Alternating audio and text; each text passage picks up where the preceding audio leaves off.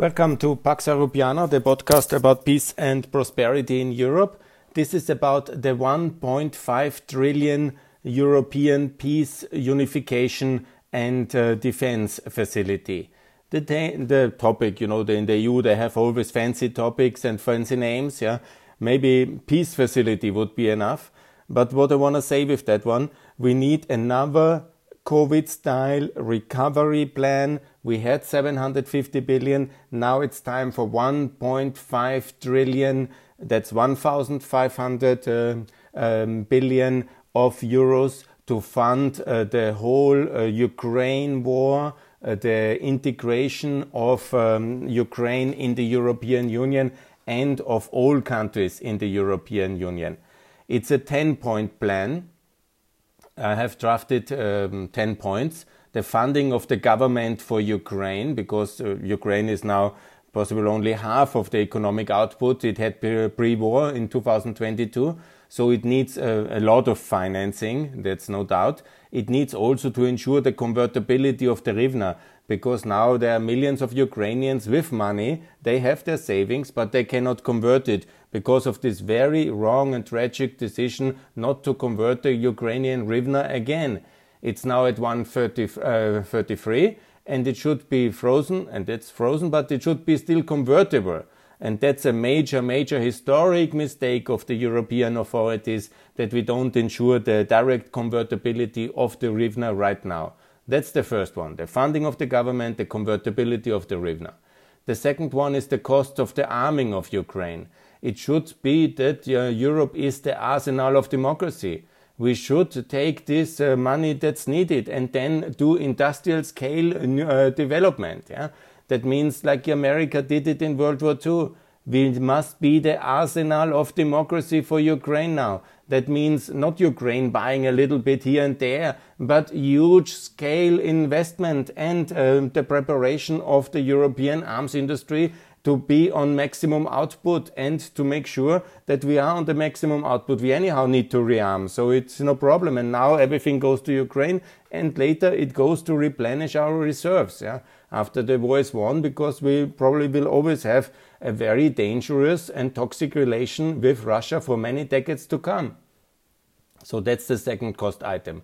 The third one is, of course, the huge cost of the Ukraine ref refugee crisis million of people now on the move, uh, about six or seven. It's now the estimation. Probably it will be 10.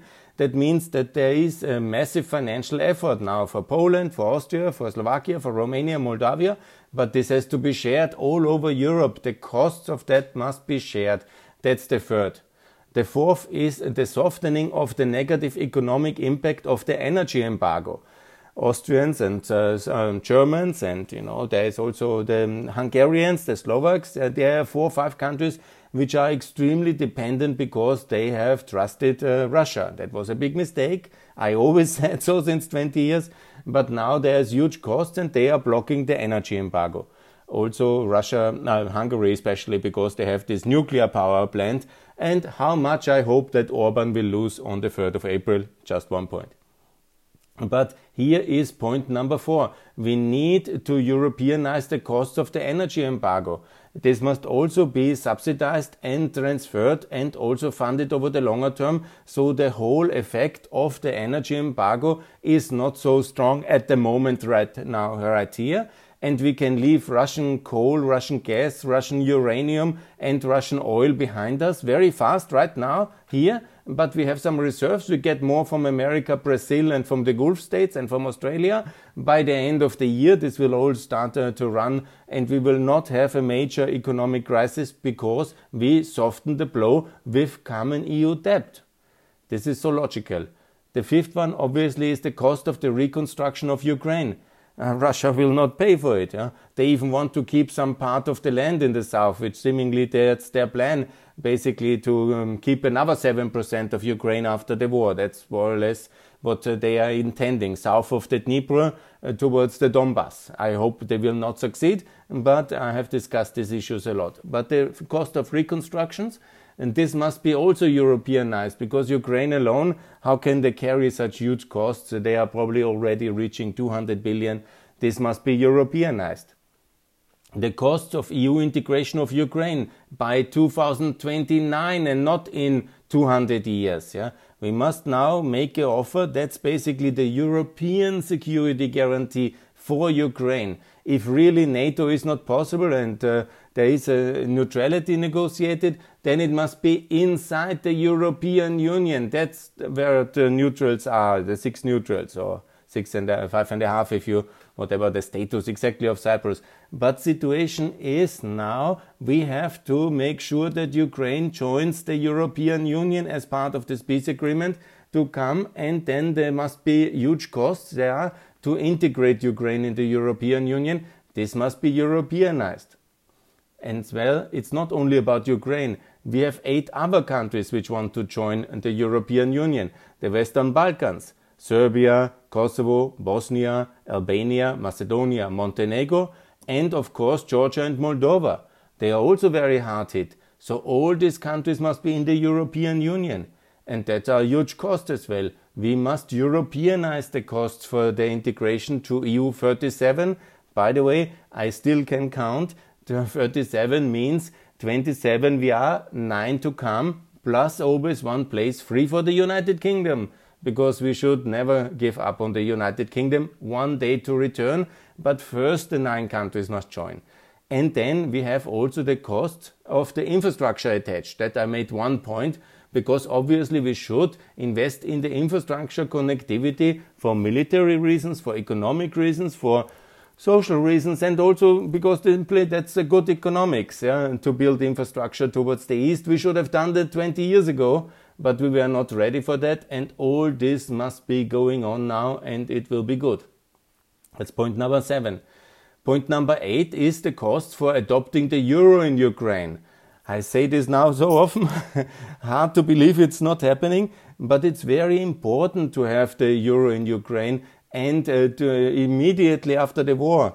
This was the logic of um, the post-war settlement. Immediately after the war in the Balkans, the euro was in one way or the other directly in Kosovo or Montenegro, or as a euro-pegged cur currency in Bosnia and Macedonia, and in Bulgaria, by the way, as well, was introduced. And it is a very good policy. This is the way to do it. This is very smart. So we need the euro in all new EU countries and best everywhere in the European Union also in Romania and in Poland. It's much easier to act faster and to have more solidarity, to have one firm fundament. And we are also then much more united, much more successful in the coming weeks and years ahead. And we will build the, a better Europe, a more successful and more secure Europe based on the euro. And this is the best currency for all Europe. Then point number nine is the cost of European rearmament and the cost of integration of European and Ukraine defense industry. I was calling since that for 2000, since 2017, yeah. But we need to integrate all our defense efforts and also Europeanize it. That's also, and we need to rearm. That's very expensive but it makes no sense. For example, the German print now 100 billion as new debts just for German rearmament. you know, it's not Germany against the rest of, uh, the world. Yeah, we need to build it in the European context. It's better instead of the 100 billion to build it in 1.5 billion trillion uh, package and then really go along European priorities uh, because this is much more important. We need European air defense systems. Germany is in the center of Europe the rockets will be over Poland first and over Bulgaria. So you need on the outside borders uh, these defense systems. Yeah? And that's very important. The cost of the extension of the nuclear uh, French umbrella, because that's uh, the big topic I'm always talking about the French nuclear umbrella is very important. And for sovereignty, you need a nuclear umbrella. Europeans uh, can not only rely on the American nuclear umbrella because it's always with a lot of anti-Americanism. Obviously, ultimately, we will have to rely and we live quite happily under the American umbrella, but you need also a European nuclear umbrella in Europe. I think it's logical and it's also um, useful. And uh, we have the French nuclear umbrella and we have to Europeanize it because nuclear umbrellas are anyhow very hard uh, to um, so compartmentalize, yeah, because of the huge ultimate last resort deterrence uh, capabilities. And otherwise you don't need them and you will never use them. So ultimately, it's very important to have one in Europe, which is also run by Europeans, in that case by the French president, as the deputy, the permanent, I've made this proposal already, the permanent deputy president of the EU Council ad positionem should be the French president, and he then also the head of the EU Security Council, and in that function also the mm, person on the nuclear button. Obviously, it will never to be used, but it's necessary because we cannot be living under Russian nuclear blackmail forever. And uh, man, we should live forever, hopefully, but we need also a nuclear umbrella, and that's also very expensive. And this we have to fund together, united. So that's 1.5 trillion. Obviously, that's an assumption how much that will be ultimately be, maybe more but we need common European debt also to show our ability to stand together because militarily, strategically, we were very weak now. There's all this talk about how wonderful we have worked, but we have didn't done nothing on energy ban. We have done medium level sanctions. Uh, America has saved Ukraine. Let's not fool ourselves. It was American fast delivery, American available weapons, American leadership it was very much uh, that one. And the Americans are far away. They had, um, for example, Poland would have gone much further, but still they had to consult with America. So the situation is, of course, so that we also need to take responsibility and capabilities must be there that we are not then shying under the Russian hammer uh, and then freezing and paralyzed basically as we are to some extent have been in this uh, crisis and uh, much too divided again on the energy question and on the crucial question of Ukraine integration in the European Union, which still is not decided ultimately that they will be EU potential candidate, and that is so wrong. So we need also to do a European contribution. As we have no European army and no real lot of defense, we have to build uh, things. Yeah? We have to build the defense industry. We have to build the common procurement lines and we have to at least financially contribute to the victory of Ukraine and to the EU integration of Ukraine, and so giving Ukraine a very clear purpose. Yeah? You know, can maybe they will not be in NATO, but for sure they will be in the European Union. And here's the money of the European Union to make it possible. And such a package must be decided upon very soon, now after the French election. This is the first priority. In May 2022, this package must be done. And it's a major step forward for the EU of 37, for our own statehood, for our union, for our federal, strong European Union. And after a decade, we will be extremely successful with this. It will also not be inflationary because this 10% extra debt which I propose now is basically a 10% which uh, we still be, we will be at about 100% of EU GDP and we will also then have uh, 67 million people from Eastern Europe, from the Balkans, additionally inside the internal market. This will be the counterforce to the inflationary tendencies, and we can soften the blow of the energy prices by basically putting it on the long term via this debt instrument and so uh, subsidizing us a little bit out of this crisis. This is why we have a EU. That's why we have the state. This is what we need to do now. And it will be a very successful, very strong and very powerful European Union of 37 member states. The Ukrainians and the Balkans will be very positive contribution for a much safer and much um, better European Union. That's why I propose this package. That's why I call for your support. And I want also to say that we have, of course, a lot of things to overcome to achieve 37.